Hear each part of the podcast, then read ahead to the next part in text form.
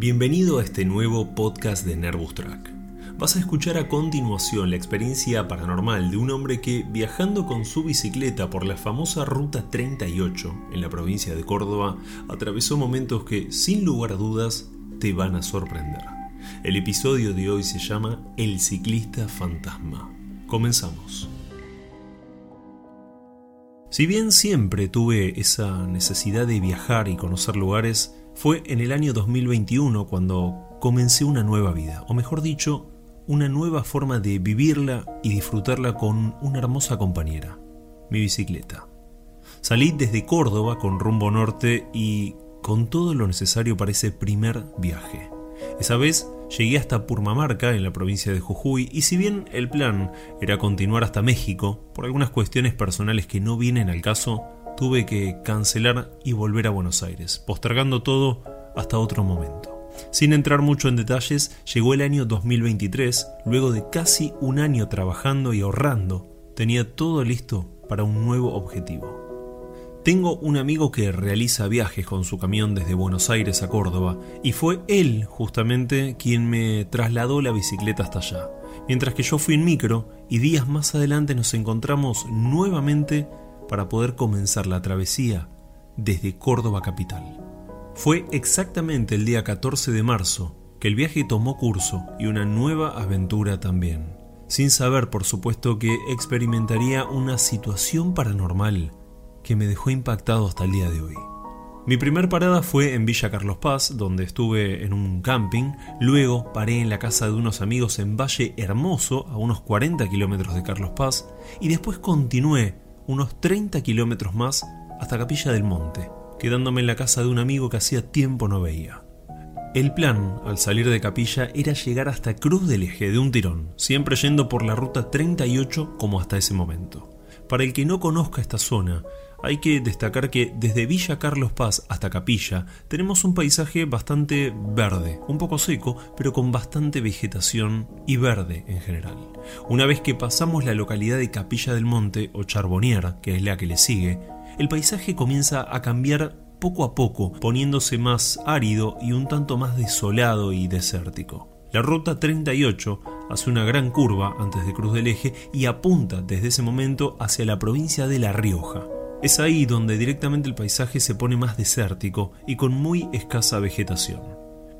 Esa mañana salí con muy buen clima y pedaleé esos 40 kilómetros que me separaban de mi destino. Pero cuando llegué a Cruz del Eje, estaba tan bien a nivel cansancio, la ruta es plana en esa parte, no había casi viento y tenía tiempo de sobra para la noche. Así que comí algo rápido y continué hasta Villa de Soto, unos kilómetros más adelante, para poder dormir ahí.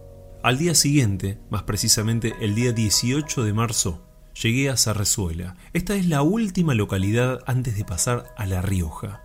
Acá, después de buscar por un rato largo, pude conseguir un alojamiento económico por suerte y pasar la noche. Estaba con algo que me preocupaba, el paso a La Rioja, por una simple cuestión, el calor y lo desértico del tramo que une Sarrezuela y el Chañar, mi siguiente destino. Estos casi 60 kilómetros son prácticamente en línea recta que, si bien es plano, sabía muy bien cómo venía el clima. Y después del mediodía el calor que haría en la ruta sería tremendo y muy peligroso, obviamente estando haciendo un esfuerzo físico con la bicicleta tan pesada. Por esta cuestión decidí salir bien temprano, para poder asegurarme llegar cómodamente y sin problemas en lo posible al mediodía. Me levanté, desayuné muy bien y a las siete y pico de la mañana comencé a pedalear. Un detalle que hasta este momento no había comentado es sobre los espejos retrovisores que tengo en la bici, algo muy importante en esta historia. Los puse porque es realmente importante ver continuamente para atrás en la ruta, estando atento a los autos y camiones, más aún porque llevo más de 50 kilos de equipaje normalmente y maniobrar de forma apresurada con este peso puede ocasionarme un accidente. Salí de esa resuela sin problemas, habiendo desayunado como te dije muy bien, aparte llevaba agua, frutas y algunas cosas más para comer, así que todo iba perfecto. Saliendo del pueblo hice la curva y la contracurva y tomé la recta rumbo a La Rioja. Venía a una muy buena velocidad y concentradísimo en llegar a destino con tiempo y poder también ir disfrutando del viaje, obviamente. En un momento miro el espejo retrovisor y algo me llama la atención. Veo una bicicleta atrás mío. Esta persona estaba a unos 200 metros más o menos. A ver, no hay nada de raro en ver una persona en bicicleta en la ruta, podría ser simplemente alguien de la zona que se traslada hacia algún otro lugar o tal vez un ciclista que sale a entrenar, es muy normal verlos. Pero en este caso me llamó la atención que, mirando a cada rato el espejo, este hombre apareció de un segundo a otro. Pero repito, en ese momento no pensé que sería nada fuera de lo normal. Así que bueno, esta, esta bicicleta se me acerca, se me acerca al punto de, de quedar muy, muy cerquita mío, muy pegado atrás mío. Y me pareció también raro, pero no tanto. Digo, bueno, quizás es una persona que... Porque hay mucha gente grande entrenando en la ruta. Yo tengo 36 años y hay gente de 50, 60 años que entrena. Y digo, bueno, quizás está pegado porque no me puede pasar. Yo la verdad que no, no quería bajar el ritmo porque venía, como te digo, a 26 kilómetros por hora y para mí era un golazo mantener esa, esa velocidad para poder llegar bien a, La Rioja. Así que bueno, dije, no, no, voy a bajar la velocidad. En un momento pensé en parar a tomar agua y de paso dejarlo pasar, porque bueno, estamos en distintos caminos, yo estoy viajando y, esta gente generalmente está entrenando. Pero bueno, estaba muy pegado a mí. Ahí eh, me pasó la primera cosa extraña. Cuando yo estaba en la ruta estaba concentradísimo en lo que estaba haciendo. Como siempre, para mí es fundamental estar concentrado cuando uno hace este tipo de cosas tan exigentes. El sol estaba detrás mío y dando de tal forma que yo podía ver mi propia sombra proyectada en la ruta. Y algo sumamente raro fue darme cuenta que, teniendo a esta persona, a este ciclista tan cerca mío, no había ninguna sombra de él proyectada sobre el pavimento. Quiero aclarar que en ese momento estaba tan concentrado en mi viaje que más allá de lo extraño de la situación no me detuve a pensar en esto, simplemente no le presté la debida atención. Viendo que no me pasaba, pensé tal vez que no podía hacerlo, y decidí entonces bajar yo la velocidad para que pueda hacerlo y continúe su viaje tranquilo. Sin embargo, este ciclista bajó la velocidad también y siempre manteniendo una muy corta distancia con mi rueda trasera ahí sí que me incomodó porque no entendía cuál era la finalidad de lo que estaba haciendo este hombre. Unos cientos de metros más adelante pasó algo. Comienzo a notar por el espejo que la bici de este hombre se queda atrás. Había disminuido considerablemente la velocidad, tanto que al ratito estábamos alejados más o menos a unos 100 metros el uno del otro. Pero lo seguía viendo por el espejo. Estaba pedaleando atrás mío. La zona esta es totalmente desolada, no hay absolutamente nada y en un momento miro el espejo y lo veo. Y segundos después, solo segundos, vuelvo a mirar y había desaparecido. La verdad es que no conozco la zona tan a fondo, por lo cual tranquilamente este hombre se pudo meter por algún sendero o camino secundario y desaparecer sin que me dé cuenta. Pero no, aún faltaba que pase algo más. Yendo en esta recta interminable, totalmente solo porque no pasaban ni autos esa vez. Había hecho unos 5 o 6 kilómetros más o menos desde que perdí a este hombre, y en una de las tantas miradas al espejo retrovisor veo como la primera vez a este ciclista nuevamente atrás mío. Por más que esté súper entrenado o lo que sea, no es mucha más que la que llevo yo. Podrás ir a 5 kilómetros más que yo, a 10 kilómetros más que yo, ponele. Pero yo lo tendría que, que haberlo visto desde lejos y apareció de la nada. Ahí ya me pareció mucho más raro, le presto más atención.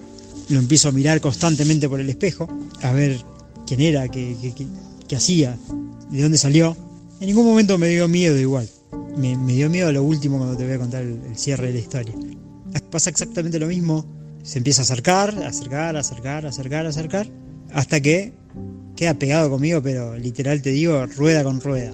Y ahí yo agarro y el espejo retrovisor lo corro a propósito, hacia adentro, para poder ver quién era esta persona. Y lo veo, o sea, lo, veo y no, me voy a olvidar más la cara de una persona de, lugareña, viste que los, quizás los rejanos eh, tienen la tez un poquito más oscura, así que era morochito, lo vi, una persona de haber sido de 50 y pico, 60 años, 55, rasgos bien lugareños, y cuando lo miro por el espejo, y yo te digo, no me olvido nunca más la cara, y hace como una leve sonrisa cuando yo lo miro. Ella medio que no me gustó, ¿viste? Yo sigo pedaleando y la secuencia pasó exactamente igual que la, anterior. pegado, pegado, pegado, rueda con rueda, bajo la velocidad, baja la velocidad, subo la velocidad, sube la velocidad, y estaba literal a centímetros, centímetros míos, yo lo escuchaba. Y aparte esta vez ya lo veía por el espejo porque yo lo estaba viendo, porque el espejo lo rebatía a propósito.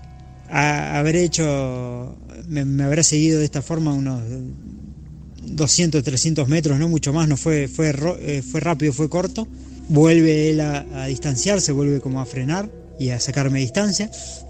Y cuando ya está lejos, a unos 300 metros, yo lo sigo mirando constantemente por el espejo y empieza a hacer zigzag en medio de la ruta.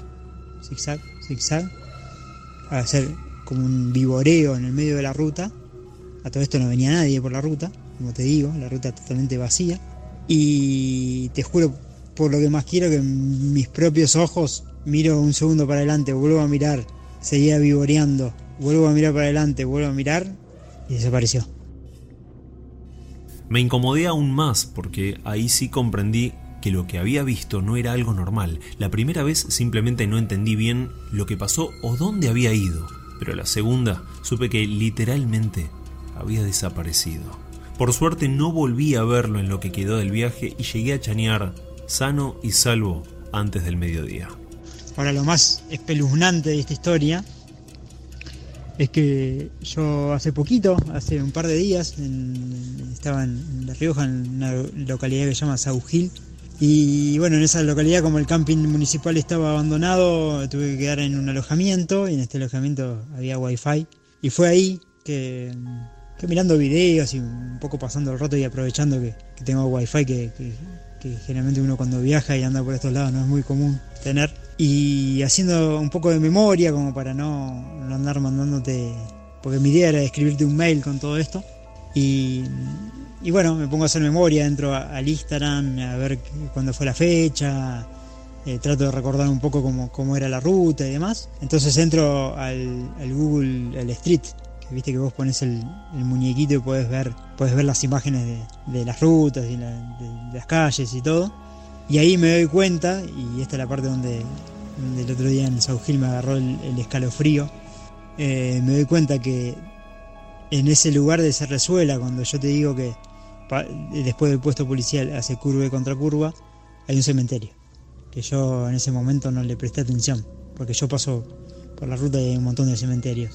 Y, bueno, evidentemente la primera vez que esta, esta persona o esto o lo que haya sido apareció fue después de esa curva, fue después de la curva del cementerio.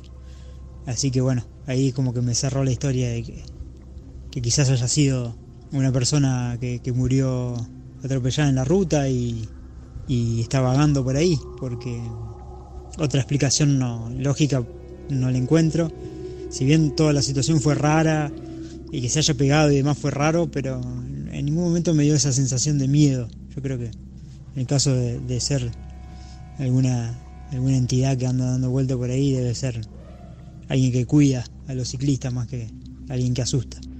Como bien lo sabemos por otras historias de rutas en el canal, muchas de estas entidades parecerían estar atrapadas en un lugar específico y repitiendo de alguna manera un mismo momento en un loop de tiempo, tal vez sin saber aún que están muertos. En este caso podría ser que este ciclista estaría repitiendo esos kilómetros que recorrió justamente durante su último día de vida. Gracias por llegar al final de este podcast. Espero que lo hayas disfrutado. Te invito a escuchar mis otros episodios, a suscribirte y a seguirme también en YouTube, donde vas a encontrar esta y cientos de historias más que en la gran mayoría son totalmente inéditas. Les mando un fuerte abrazo a todos.